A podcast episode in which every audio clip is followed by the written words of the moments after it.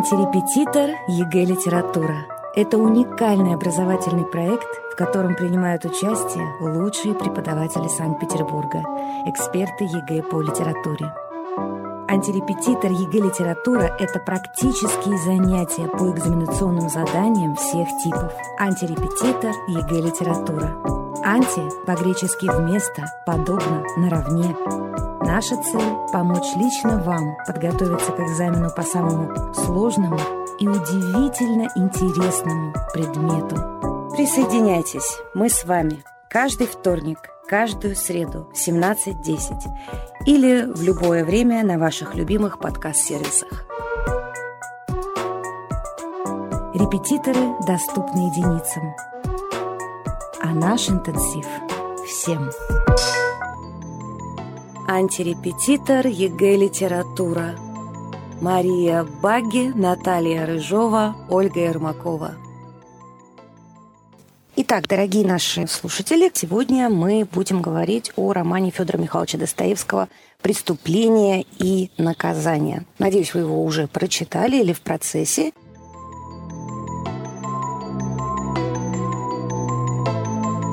Не случайная страница.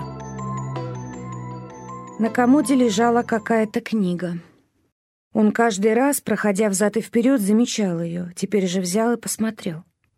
Это был Новый Завет в русском переводе. «Это откуда?» — крикнул он ей через комнату. «Мне принесли», — ответила она, будто неходя и не взглядывая на него. «Кто принес?» «Лизавета принесла, я просила». «Лизавета? Странно», — подумал он. Все у Сони становилось для него как-то страннее и чудеснее с каждой минутой. Он перенес книгу к свече и стал перелистывать. «Где тут про Лазаря?» — спросил он вдруг. Соня упорно глядела в землю и не отвечала. Она стояла немного боком к столу. «Про воскресение Лазаря где? Отыщи мне, Соня!» Она искоса глянула на него. «Не там смотрите, в четвертом Евангелии», — сурово прошептала она, не подвигаясь к нему. «Найди и прочти мне», — сказал он, сел, облокотился на стол, подпер рукой голову и угрюмо уставился в сторону, приготовившись слушать. Соня нерешительно ступила к столу, недоверчиво выслушав странное желание Раскольникова. Впрочем, взяла книгу. «Разве вы не читали?» — спросила она, глянув на него через стол из-под лобья. Голос ее становился все суровее и суровее. «Давно, когда учился. Читай. А в церкви не слыхали?» «Я не ходил. А ты часто ходишь?» «Нет», — прошептала Соня. Раскольников усмехнулся. «Понимаю.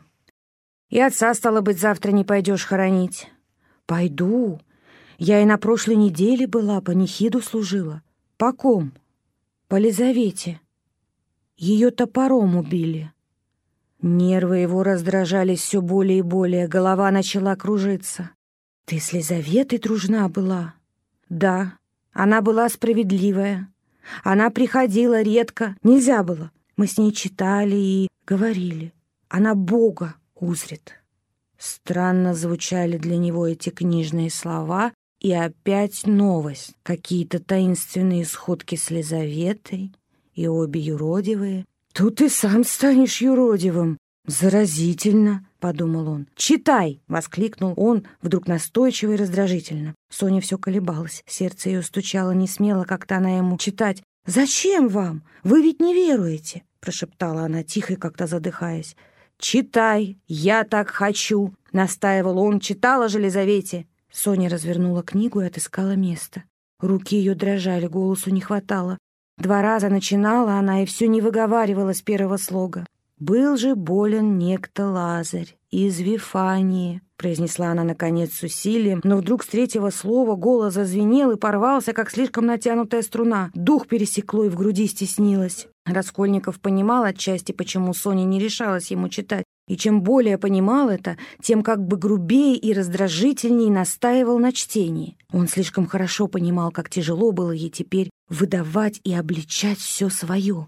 Он понял, что чувства эти действительно как бы составляли настоящую, уже давнишнюю, может быть, тайну ее, может быть, еще с самого отрочества, еще в семье, подле несчастного отца и сумасшедшей от горя мачехи среди голодных детей, безобразных криков и попреков. Но в то же время он узнал теперь, и узнал, наверное, что хоть и тосковала она, и боялась чего-то ужасно, но что вместе с тем ей мучительно самой хотелось прочесть, несмотря на всю тоску и на все опасения, и именно ему, чтоб он слышал, и непременно теперь, теперь, что бы там ни вышло потом. Он прочел это в ее глазах, понял из ее восторженного волнения. Она переселила себя, подавила горловую спазму, пресекшую в начале стиха ее голос, и продолжала чтение одиннадцатой главы Евангелия Иоаннова. Так дошла она до девятнадцатого стиха.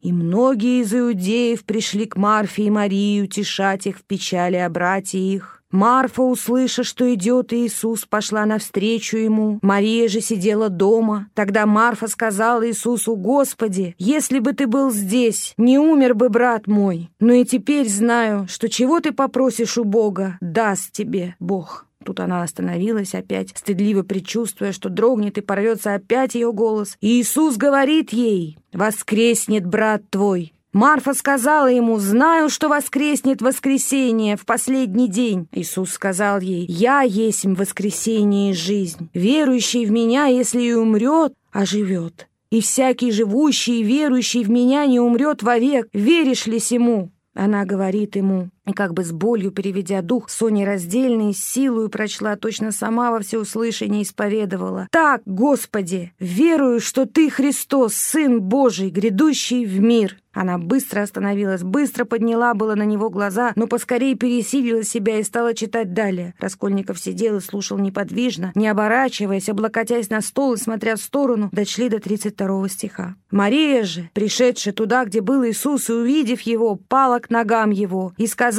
ему, «Господи, если бы ты был здесь, не умер бы брат мой». Иисус, когда увидел ее плачущую и пришедших с ней иудеев плачущих, сам воскорбел духом и возмутился и сказал, «Где вы положили его?» Говорят ему, «Господи, поди и посмотри». Иисус прослезился. Тогда иудеи говорили, смотри, как он любил его, а некоторые из них сказали, не мог ли сей, отверший очи слепому, сделать, чтобы и этот не умер? Раскольников обернулся к ней и с волнением смотрел на нее. Да, да, так и есть. Она уже вся дрожала в действительной настоящей лихорадке, он ожидал этого.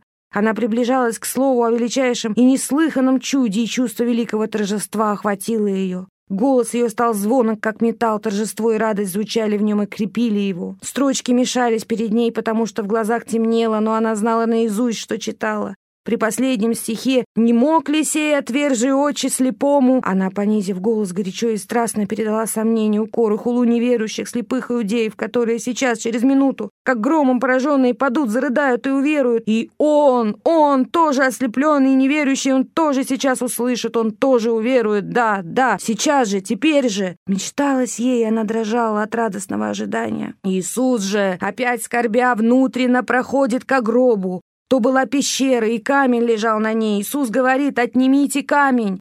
Сестра умершего Марфа говорит ему, «Господи, уже смердит, ибо четыре дни, как он в гробе». Она энергично ударила на слово «четыре». Иисус говорит ей, «Не сказал ли я тебе, что если будешь веровать, увидишь славу Божию?» Итак, отняли камень от пещеры, где лежал умерший. Иисус же возвел очи к небу и сказал, «Отче, благодарю тебя, что ты услышал меня. Я и знал, что ты всегда услышишь меня. Но сказал сие для народа, здесь стоящего, чтобы поверили, что ты послал меня». Сказав сие, возвал громким голосом, «Лазарь, иди вон!» И вышел умерший. Громко и восторженно прочла она, дрожа и холодея, как бы воочию сама видела, обвитый по рукам и ногам погребальными пеленами, и лицо его обвязано было платком. Иисус говорит им, «Развяжите его, пусть идет». Тогда многие из иудеев, пришедших к Марии и видевших, что сотворил Иисус, уверовали в Него. Далее она не читала и не могла читать. Закрыла книгу и быстро встала со стула. Все об воскресении Лазаря. Отрывисто и сурово прошептала она и стала неподвижно, отвернувшись в сторону, не смея и как бы стыдясь поднять на него глаза. Лихорадочная дрожь ее еще продолжалась. Агарок уже давно погасал в кривом подсвечнике, тускло освещая в этой нищенской комнате убийцу и блудницу, странно сошедшихся за чтением вечной книги. Мария Борисовна, с чего бы мы начали изучение этого романа? Ну, как всегда, начнем с ФИПИ. Открываем с сайт ФИПИ, да, и да. смотрим, что же нам предлагает открытый банк заданий. Доверять ли этому ресурсу? Этому ресурсу обязательно надо доверять, потому что там темы с прошлых лет экзамена, или, по крайней мере, эти темы составлены именно теми специалистами, которые э, составляют контрольно-измерительные материалы для единого государственного экзамена. Поэтому наиболее э, вызывающий доверие ресурсы это как раз вот ФИПИ или же пособия, которые изданы под его эгидой. Итак, я смотрю только на задание 11.1. Это сочинение по роману Федора Михайловича Достоевского «Преступление и наказание». И вот, например, такая тема. Она мне очень нравится. Почему роман Федора Михайловича Достоевского «Преступление и наказание» называют романом «Прозрением»? Что будет основой ответа? Конечно, будет хорошее знание содержания Текста. произведения, понимание идей Достоевского и умение понять тему. Поэтому теряться не надо, нужно сразу начать осмыслять, о чем же нас спросили. И что такое прозрение, да? Отлично, конечно. Да, что такое прозрение? Начать, мне что кажется, такое прозрение? Но если мы с вами понимаем, что такое прозрение, то вы бы как ответили? Как вы считаете, Ольга Байровна? Потому что рассеиваются заблуждения, конкретные главные персонажи обретают веру и любовь. И в чем прозрение? То есть это прозрение персонажей. Если мы говорим о том, что герои приходят к прозрению, Почему тогда тема звучит таким образом? Называют романом «Прозрением». Или аналогичные темы. Я встречала, почему называют романом «Предвидением» или почему называют романом «Лабораторией». То есть это, конечно, общая тема, касающаяся и истории создания романа, и общей его идеи. Поэтому, вот, наверное, с этого начнем. Напоминаю, что роман создавался в каких исторических условиях. 1865 год, 4 апреля, выстрел Дмитрия Каракозова, царя-освободителя. Летом 1865 года пожар гостиного двора. И говорили, слухи ползли по Петербургу, что склады подожгли студенты. То есть все это был, в принципе, протест. И Достоевский оставляет а, работу над романом «Игрок», берет старый свой замысел роман «Пьяненький», и преобразует его вот в этот совсем новый роман. И торопится его написать, потому что что-то очень его взволновало. А что его взволновало? Ну, обратим внимание даже на имя, отчество героя и фамилию его Родион Романович Раскольников. Или наоборот, Раскольников Родион Романович. Раскольников. И сразу у нас возникает мысль о расколе. Родион ассоциируется со словом «родина». И он действительно Романович – Почему Романович? Потому что фамилия правящей династии Романова. Романова. Раскол родины Романовых. Раскол родины Романовых. Что ведет к расколу родины Романовых? Мы уже говорили о том в предыдущих передачах, что вся литература второй половины XIX века крутится все вокруг одной и той же даты. Это 1861 год. То есть очень коренные изменения в России, которые, как мы видим, к покою не приводят придумалось, вот, дали а... свободу. Обретем свободу и заживем. А оказалось, что обрели новые последствия и новые, и, и новые последствия, да, эти последствия оказались очень даже тяжелыми. И Достоевский это прозревал. Вот обратите внимание, он пишет роман «Преступление и наказание», сразу по горячим следам вот этого события, террористического акта Дмитрия Каракозова в апреле 1865 года. В январе 1881 года Достоевский умирает, а 1 марта 1881 года состоялось вот это величайшее преступление – убийство императора, помазанника. Обращение к молодым людям России, к русским мальчикам, как Достоевский называл их. Хорошие они? Конечно, хорошие. Конечно. Смотрите, Раскольников Родион Романович. На кого мы сердимся? На Раскольникова или на Порфирия Петровича? На Порфирия Петровича. Порфирия Петрович. Что такого красавца редкостного, замечательно хорош собой был. И умен. Вот. И умен. И маму любил. Маму любил, да. И не только маму любила, еще эту и сестру. девочку, которая была так хрупка, и если бы она была совсем больная или горбатая, или хромоножка, мне кажется, я ее еще бы больше любил. Так, бред весенний какой-то. И Дуня говорит, нет, тут не один только бред, да? Ты сердце сразу горит от жалости к той девочке, которую встречает на бульваре, которую только что обесчестили, обманули и бросили. И он думает о ее судьбе. и думает о том, что поплачет и попривыкнут. Все, каждый это подлец человек привлекает, а я-то не подлец, мне нельзя привыкнуть, да, так получается. Поэтому надо что-то делать, надо что-то делать. То есть и жажда справедливости, и такая горячая любовь, и жажда что-то сделать для того, чтобы справедливость остановилась. И вот такое простое решение — отобрать и mm-hmm. поделить. Но не сумел. Действительно, прозрение. Да, не сумел ни отобрать, ни поделить. И Достоевский это действительно все прозревает. Он прозревает в первую очередь раскол Родины Романовых, а значит, это война каждого против каждого. Вот почему это роман прозрения. Он ведь прозревает не только то, что убив одного, Раскольникову придется убивать дальше. И он убивает, допустим, Лизавету. И вы говорите, он маму любил. А мать свою он тоже убил, потому что мать сначала понять ничего не может, что угу. происходит с сыном. А сын стыдится матери, он даже сесть рядом с ней не может, потому что нельзя сын матерью рядом сидеть и с сестрой. Поэтому он сторонится, не встречается с ними, потому что после преступления это невозможно для нормального человека, для сына. Да, он действительно ее любит и бережет, и скрывает то, что он сделал. А если он скрывает от матери то, что он сделал, значит, это он уже сам видит, что это недостойно. И когда она в конце концов освобождается от этой вот слепой любви к сыну, потому что что у нее такое сын? У нее сын красавица и умница. И они обе, и мать, и дочь уверовали, что какая-то особая его судьба ждет, и жертвуют, жертвуют, жертвуют ради его великих дел. И что получается? Что когда она читает его статью, глаза у нее раскрываются. И она сходит с ума.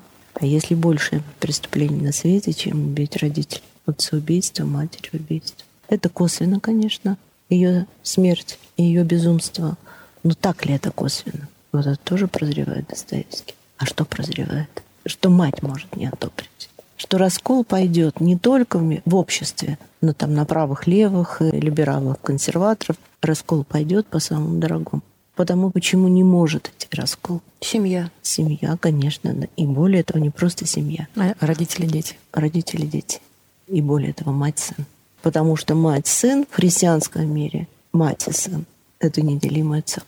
В Успении, в иконе мы видим Христа, держащего на руках младенца. Mm-hmm. Это девочка, это мать. В Рождестве мы видим мать, держащую на руках младенца. Сына. Пьета мы видим мать, держащую как ребенка, держащую на руках взрослого человека. То есть это неделимо. Вот почему это прозрение. Он действительно великий писатель, и он прозревает все это. Раскол Родины Романовых — это не только раскол в обществе, раскол в близких людях, раскол в семье. Самое тягостное, что может быть для страны одной, для семьи. И если это происходит, то тогда уже мы можем говорить о очень тяжелой судьбе всей страны. И он этих русских мальчиков хочет остановить. Потому что показывает им этим романом, что может произойти, если. Если человек себе действительно позволит кровь по совести, разрешит себе кровь по совести. Это один аспект романа «Прозрение». А второй аспект романа «Прозрение». Тут я немножко вам «Отцы и дети» напомню. Ведь Тургенев тоже показывает э, завиральность этой идеи русского мальчика все отрицать, потому что там рядом есть комический персонаж Ситников, который ему говорит, я как прочитал, что авторитетов больше не существует, я в такую радость вот он впал, да, как это верно, авторитетов больше не существует. То есть ни один Достоевский думает над этим. Здесь мы не можем говорить о каком-то комическом персонаже, потому что два рядом персонажа, я бы сказала, один трагический, это Свидригайлов, а второй воплощенная подлость. Это Петр Петрович Лужин. Mm-hmm. Петр Петрович Лужин, который тоже разрешили себе по совести. А почему? По какой совести? Теория. Ну а что, он не может право, э, что ли, иметь жениться на бедной? Может, на красивой обесчещенной, очень даже может, имеет право, имею право. А если она уже моя жена, то я уже имею право кое-что еще делать. Вот всегда же надо подумать, почему ему вдруг понадобилась жена-красавица, умница, но при этом, чтобы вот что-то у нее было, такое в истории и в ее судьбе было что-то такое, что за что ее можно уколоть. Через что можно ею управлять? Управлять через, здорово угу. вы сказали, угу. через что можно ею управлять. Заставлять ее делать то, что выгодно мне, а да. а он открывает юридическую контору. И у него есть такое. То есть всегда можно что-то очень дурное про нее сказать, напомнив ее место, ее якобы. место, И оправдав якобы. себя.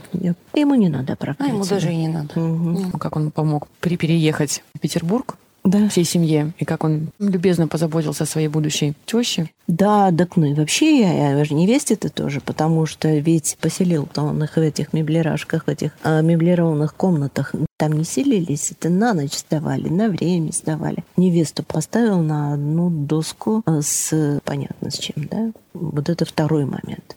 То он прозревает. Оказывается, значит, если позволит себе кровь ради совести, то можно позволить всякую подлость ради идеи. Опять сталкиваемся с тем, о чем мы уже говорили, что есть эта этическая формула. Человек не средство, человек цель.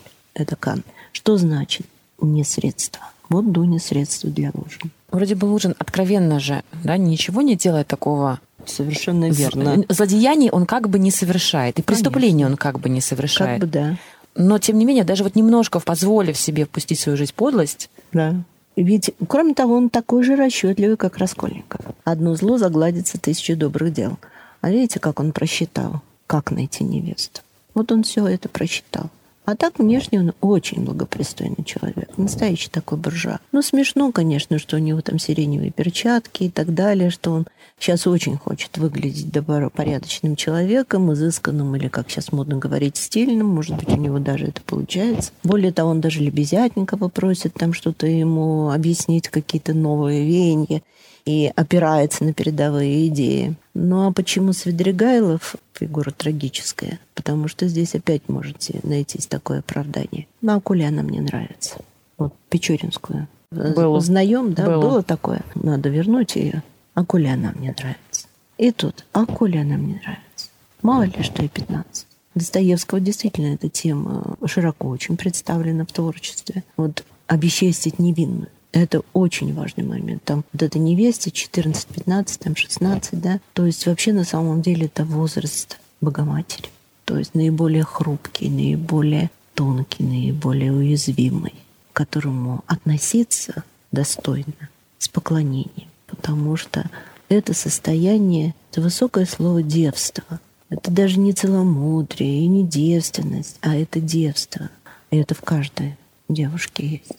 А у Свидригайлова это ну, поклонение, да, только другого рода. Это девочка, утопленница в лилиях лежит, а это невеста на Васильевском острове. Ну а что? А что я права не имею, если я такой? Вот я такой же.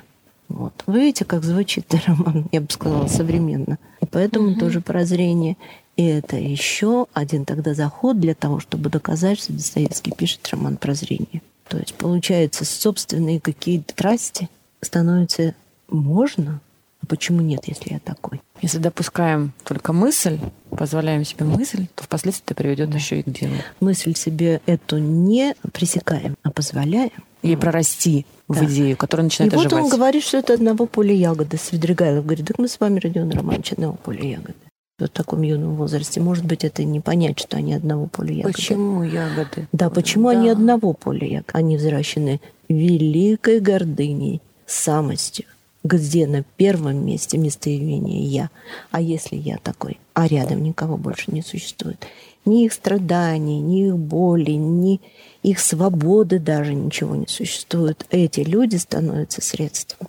Вот что прозревает Достоевский. И В Римской империи мы это найдем, везде найдем. Ну, нам здесь это так Вот. актуально. Поэтому мы читаем классику, на то Да. и классика. Думаю, что именно вот этот ракурс надо брать. Только не надо, конечно, думать, что если вы напишете, что Раскольников приходит к прозрению, вам по нолям поставят. Нет, не поставят. Потому что, конечно, когда мы читаем о прозрении Раскольникова, мы все эти идеи каким-то образом затрагиваем. И я думаю, что у вас в сочинениях это будет тоже. Это все только к тому, чтобы глубоко посмотреть на тему. Какие темы мне еще очень нравятся? сайта ФИПИ. Еще мне очень нравится тема, какое место занимает семья Мармеладовых в романе «Преступление и наказание». Важное. Вы нас Совершенно- научили. Я вас научила, да. Отталкиваемся от слова «важное». Но здесь я бы даже сказала не важное, а главное. И я хочу нашим слушателям напомнить, что у Достоевского есть такой рассказ «Мальчик у Христа на елке». Ой, мой любимый рассказ. И мы его читаем в седьмом или восьмом классе, да? Мальчик, который идет по Петербургу, празднующему Рождество. То есть идет он среди христиан, от христиан не получает любви. А сама обстановка подвала, из которого он выходит, напоминает ту обстановку, которая изображена на иконе Рождества Христа. И женщина в подвале нарисована, мать его, которая лежит на подстилке с плоской подушкой, и старуха в углу, и халатник там пьяный лежит, и мальчик одет в халатик. Посмотрите на иконы младенца Христа. И тот хитончик, который одет младенец, с этой застежечкой сбоку, как халатик с разрезом. Думаю, эта деталь совершенно не случайная. Маленький мальчик — это ассоциация с Христом. Совершенно очевидно. И вот в город приходит Христос, а христиане его не узнали. Они его не встречают, как Христа. А они что? Ну, копеечку дали да выгнали из благотворительного базара, где пироги подавали. Поглядел из окошка на елку, где дети кружатся. Мальчик его толкнул, городовой отвернулся. И опять христиане дали только вот самому Христу, когда он там с дровами прячется во дворе, то тогда голос над ним этот, да, что ты у Христа на елке, иди ко мне, мальчик. Достоевский ставит этот вопрос. Как в христианском городе может такое случиться? Ну и здесь можно, конечно, обратиться к 24 главе Евангелия от Матфея, где Христос говорит, что придет этот час, когда Он отделит овец от козлей, потому что был я наг, вы меня не одели, жаждал, и вы мне не дали пить, и был в узилище, и вы не навестили меня там. Да когда же ты, Господи, был там? Когда вы это не сделали для одного из малых всех. И те по правую руку станут, кто был я наг, а меня одели, был, алкал я. Алкал я, да. Вы меня напоили. Был в узилище, и тешили меня. Да когда мы же, Господи, сделали это для Тебя? Когда вы это сделали для одного из малых всех? Хотя бы для одного из малых всех. Та же самая идея лежит с семьей Мармеладовых. Потому что весь сюжет закручен именно благодаря семье Мармеладовых. Теперь посмотрите. Один в грехах пьян, другая больна, из этого, ну, и жестоко даже. А про третью говорить пока не будем, потому что, ну так сразу скажу, не надо думать, что в образе Софьи Семеновны Мармеладовой Достоевский изобразил реального какого-то человека, создал реальный образ, реальный женский образ, вот так, как мы говорим в литературоведении. Это символ. О нем чуть попозже поговорим.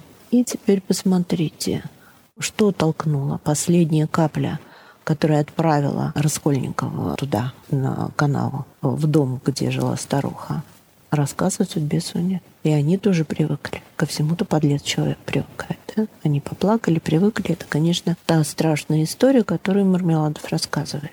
Мы видим, что эта семья движет сюжетом. Самые такие узловые моменты в сюжете, например, когда Лужин подкладывает 100 рублей платье Сони в карман, тоже связано с Соней. С Катериной Ивановной очень многое связано. Ну и, понятно, с Мармеладовым и его смертью. Достоевский проверяет людей, живущих в городе, на отношение к этой семье. Христианское государство и вот семья, попавшая в крайне затруднительное положение. Да, отец пьяница. Да, мать полусумасшедшая. И кто же им помог? Раскольников оставил на подоконнике. Да, Раскольников оставил на подоконнике, но это уже будет связано же с э, похоронами Мармеладова. Да, начальник Мармеладов рассказывает. И вот здесь очень разные могут быть интерпретации его рассказа. Потому что, может быть, это, конечно, просто его ну, покаяние, нежелание кого-то осудить. Но дело не в этом. В принципе, над ними все смеются. И от них еще умудряются взять какой-то доход потому что семья сопостоит свой платье. Ну и Соня тоже может стать средством для обогащения содержательницы. И вот теперь давайте по поводу Сони. Сам рассказ Мармеладова, эти 30 серебряников. Уже Все. эти 30 рублей, которые она молча на стол выложила когда встала и сказала, так неужто мне Катерина Ивановна на это дело, на такое дело пойти? Эко-сокровище. Да, эко-сокровище. Тогда встала моя Сонина и вышла. Она потом вернулась и 30 целковых молча на стол выложила. И укрыла лицо платком. Взяла этот платок. Есть общий платок у нас такой дердамовый, он зеленый, он еще не появится. Он появится в эпилоге, это тоже очень важно. и укрылась им лицом к стенке легла, да, а Катерина Ивановна всю эту ночь у нее на коленках, около нее на коленках простояла. Вот такая трагическая история. Обратим внимание и подчеркнем, дорогие мои слушатели, что Достоевский ни разу, еще раз подчеркну, ни разу не назвал ее грязным словом. И Мармелада все время говорит, что Соня живет по желтому билету. И Раскольников думает про то, что как же ей-то вот с этим-то ее занятием, но занятие-то не называется, сохранить-то эту чистоту. Так вот, не надо говорить, что это реалистический образ. Это ведь жертва. И эта жертва такая же высокая, как жертва самого Христа. Жертву абсолютно равную жертве Христа она не могла принести, потому что Достоевский рисует еще иное воскресенье, и Сони, и Раскольникова рисует воскресенье, но это в самых последних строчках, не страницах, а строчках романа. Поэтому вот это ее детство, которое она приносит в жертву, это и есть символ христианской жертвы. Надо обязательно понять, что это символ христианской жертвы. Она поступает как Христос. Поэтому, когда мы говорим о том, правда Раскольникова, правда Сони, кто побеждает, чья правда побеждает Раскольникова или Сони, для Достоевского, конечно, побеждает правда Сони. Это очевидно. Да. И для каждого христианина, конечно, побеждает правда Сони. Поэтому это тоже надо иметь в виду. И вот чья же правда побеждает Раскольникова или Сони, если говорить о позиции Достоевского, она однозначна. И вот здесь очень тонкий момент есть. Вам разрешается собственная интерпретация, если она доказана. То есть не поставят фактической ошибки, если вы сумеете доказать, что побеждает правда Раскольникова. Но смотрите, что вы должны действовать только в рамках романа это не итоговое сочинение, где вы пишете там всякую, ну, ну в общем, свои мысли и доказываете Всякую. всякими, всякими произведениями. Все да. свои измышления. Да, точно. А здесь мы пишем все-таки в рамках романа. Поэтому за пределы романа выходить не надо.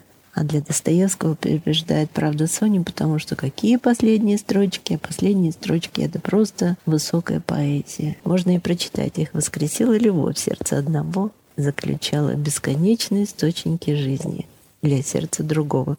Есть ли более оптимистичная литература, mm-hmm. которая такой простой дает рецепт вечного воскресения? Их воскресила любовь. Кто называет да любите друг друга. депрессивным, тот просто его не читал. Я это уже проверила много раз. Угу. Это действительно вот. Ну что, прочитаем финал да. да? Надо, чтобы текст прозвучал. Они хотели было говорить, но не могли. Слезы стояли в их глазах. Они оба были бледны и худы, но в этих больных и бледных лицах уже сияла заря обновленного будущего. Вот можно я оставлю, да? Вот пока остановлю. Сияла заря. Сияла заря. То есть мы должны, если мы э, проверяем сочинение, это подчеркнуть, потому что заря, она и так сияет, да? Но ведь это же образ. Сияла заря, подчеркнуто, восходит заря, и вы будете говорить, что это мрачное произведение. Оно освещено этой идеей. Сияет заря. Только представить. Полного воскресения в новую жизнь. Их воскресила любовь, сердце одного заключало бесконечные источники жизни для сердца другого. Они положили ждать и терпеть, им оставалось еще семь лет, а до тех пор столько нестерпимой муки и столько бесконечного счастья. Так, опять остановимся. Почему семь лет? За семь дней творения, конечно, mm-hmm. как семь дней творения. И там дальше в пейзаже будет это Авраамова стада. Но он воскрес, и он знал это, чувствовал вполне всем обновившимся существом своим. А она, она ведь и жила только одной его жизнью. Вечером того же дня, когда уже заперли казармы, Раскольников лежал на нарах и думал о ней. В этот день ему даже показалось, что как будто все каторжные, бывшие враги его, уже глядели на него иначе. Он даже сам заговаривал с ними, и ему отвечали ласково. А вот тоже на этом остановимся. Почему они так сначала враждебно его принимают? Раскольников за них поднял топор, а они его принимают враждебно. Почему? Ну, не барское дело-то с топором ходить сразу поняли, что гордыня этим руководит. Власти хочу, говорит другой герой, да? Так и тут. И здесь, и этот говорит. Два героя у нас это говорят. А этот говорит, власти хочу над всей тварью дрожащей, над всем муравейником. Так он в этом муравейнике оказался среди этой твари дрожащей. И мы этот мотив видим и в другом романе. И в человеке еще более образованном, еще более тонком, я имею в виду князя Андрея Балконского войне имеет, чтобы была слава. И опять какое разочарование в собственных идеях и приход к тому, что есть истина. И что есть ценно. Да. «Я есть дверь», — говорит Христос, и Балконский открывает эту дверь. И я умер, я проснулся. Он увидел свет за этой дверью. Видите, вот эти сходные моменты, Параллели. параллели, которые вам тоже придется на экзамене, знаете, видеть, конечно. Вы сейчас, наверное, охнете и скажете, ох, ох, ох, как это все сложно, как это мудрено. Конечно, пишите об этом проще. И люди поймут вас, взрослые люди, учителя, это все поймут. Только пишите правильно. По То есть в рамках, текст. в рамках идеи писателей. Вот это, конечно, сочинение по литературе все-таки именно этим отличается от всех других сочинений. Не искажена позиция авторов. Давайте дальше почитаем. Он припомнил теперь это, но ведь так и должно было быть. Разве не должно теперь все измениться? Он думал об ней. Он вспомнил, как он постоянно ее мучил и терзал ее сердце. Вспомнил ее бедное, худенькое личико. Но его почти и не мучили теперь эти воспоминания. Он знал, какой бесконечную любовью искупит он теперь все ее страдания. Вот, оказывается, чем можно искупить страдания. Только любовью. Бесконечный. Бесконечной, да. Попробуйте так жить. Забудьте про себя. Да и что такое эти все, все муки прошлого? Все, даже преступление его, даже приговор и ссылка казались ему теперь в первом порыве каким-то внешним, странным, как бы даже и не с ним случившимся фактом. Он, впрочем, не мог в этот вечер долго и постоянно о чем-нибудь думать, сосредоточиться на чем-нибудь мыслью. Да он ничего бы и не разрешил теперь сознательно. Он только чувствовал. Вместо диалектики наступила жизнь, и в сознании должно было выработаться что-то совершенно другое. Диалектика, напоминаю, да, изгладится тысяча добрых дел, одно зло. Диалектика, если человека убил, я уж убил, а ты убил человека. Это жизнь. Я бы хотела там еще один момент взять. Да, можно книжку, да? Конечно, конечно. Под подушкой его лежало Евангелие. Он взял его машинально. Эта книга принадлежала ей, была та самая, из которой начитала ему «Воскресенье Лазаря». Ну, вот так возвращается кульминация в эпилоге. В начале каторги он думал, что она замучит его религии, будет заговаривать о Евангелии, навязывать ему книги. Но, к величайшему удивлению, она ни разу не заговаривала об этом,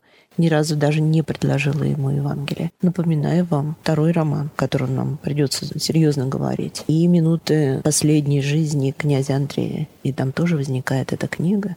Наташа читает ему эту книгу. Он сам попросил его у ней незадолго до своей болезни, и она молча принесла ему книгу. До сих пор он ее не раскрывал. Он не раскрыл ее и теперь, но одна мысль промелькнула в нем. Разве могут ее убеждения не быть теперь и моими убеждениями, ее чувства, ее стремления, по крайней мере? Она тоже была весь день в волнении, а в ночь даже опять захворала. Но она была до того счастлива, что почти испугалась своего счастья. Семь лет, только семь лет. В начале своего счастья, в иные мгновения, они оба готовы были смотреть на эти семь лет, как на семь дней. Он даже и не знал того, что новая жизнь недаром же ему достается, что еще надо ее дорого купить, заплатить за нее великим будущим подвигом. Не надо думать, что так прямо как все как в сказке закончилось, и жили они долго и счастливо. Нет, еще придется им много трудиться. В начале им счастье казалось только так. Ну, а если еще говорить о Евангелии, то здесь сразу уже раскрыли эпизод, надо помнить о его сне. Последний этот его сон на каторге, где, конечно, Достоевский рисует картину апокалипсиса когда люди не могут договориться друг с другом, они собираются в группы, и такое постоянно какое-то броновское движение такое, да, а эти группы тут же раскалываются, и какие-то новые группы собираются. И язва пришла на мир, и она все росла и подвигалась дальше, дальше, и спастись во всем мире могли только несколько человек. И это были чистые избранные, предназначенные начать новый род людей. Так, ну и еще очень важный момент. Это момент их встречи. Вдруг подле него очутилась Соня. Она подошла едва слышно и села с ним рядом. Было еще очень рано, утренний холодок еще не смягчился. На ней был ее бедный старый бурнус и зеленый платок. Ну вот, мы же говорили, что он обязательно еще появится. Лицо ее еще носило признаки болезни, похудело, побледнело, осунулось. Она приветливо и радостно улыбнулась ему, но по обыкновению робко протянула ему свою руку. Она всегда ему протягивала свою руку робко, а иногда даже не подавала совсем, как бы боялась, что он оттолкнет ее. Он всегда как бы с отвращением брал ее руку, всегда точно с досадой встречал ее. Иногда упорно молчал во время ее посещений. Случалось, что она трепетала его, уходила в глубокой скорби. Но теперь их руки не разнимались. Он мельком и быстро взглянул на нее, ничего не выговорил и опустил свои глаза в землю. Они были одни, их никто не видел. Конвойный на ту пору отворотился. Как это случилось, он и сам не знал. Но вдруг что-то как бы подхватило его и как бы бросило к ее ногам. Он плакал и обнимал ее колени. У вас есть возможность прямо открыть сейчас интернет и найти икону «Нечаянная радость». И вы тогда увидите колено преклоненного грешника перед Богородицей. Конечно, не надо прямые параллели проводить. Угу. Это ассоциативно. И я да. вам просто напоминаю еще о той христианской жертве, которую принесла Соня. Так вот, чья правда победила? В финале мы видим, чья правда победила. Помните, что роман надо читать от корки до корки. И без эпилога, и без этих деталей, на которые мы обратили ваше внимание, конечно, вряд ли что-то может получится. Тогда что же нашим слушателям к следующему разу написать и отправить нам? Ну, пусть попробуют или то, или другое. Я взяла сейчас самые сложные так темы. Угу. Это правильно, лучше учиться на самом да, сложном. самые сложные темы. Мы, конечно, еще не закончили разговор о романе «Преступление и наказание». Да, мы продолжим. И я уверена, что мы должны продолжить, угу. потому что мы только-только еще коснулись каких-то параллелей, а у нас есть общие обзорные темы, это 11.4. И, допустим, там есть такая тема, тема выбора в русской литературы. Mm-hmm. Кроме того, мы еще ничего не говорили о важнейших эпизодах, мы ничего не говорили о персонажах второго плана. Да. Они очень важны тоже, потому что все они так или иначе проявляют образ Раскольникова. А Достоевскому это было очень важно. То есть я напоминаю еще раз обращение к русским мальчикам. Конечно, русским девочкам, которые начали такой свой... Они-то были уверены, что они подвиг свой начали во имя народа. Достоевский думал иначе. Поэтому в этом романе придется еще разбираться. Но вот три темы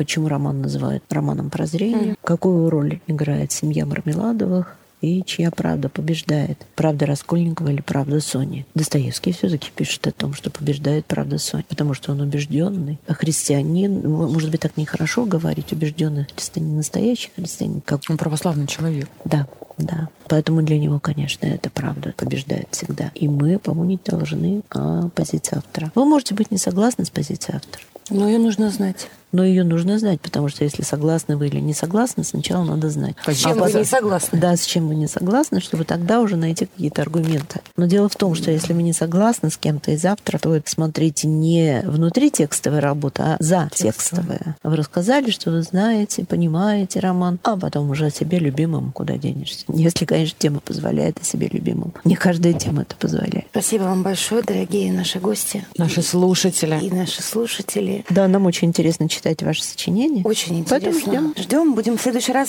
наверное, побольше проанализируем, да? Да, То, что нам присылают, ну, да, уделим этому время. Да, да, Очень уделим интересно. обязательно этому время. Спасибо вам, дорогие слушатели. И читайте, читайте, читайте. Впереди у нас еще очень много интересного. До новых встреч. До новых встреч. До свидания.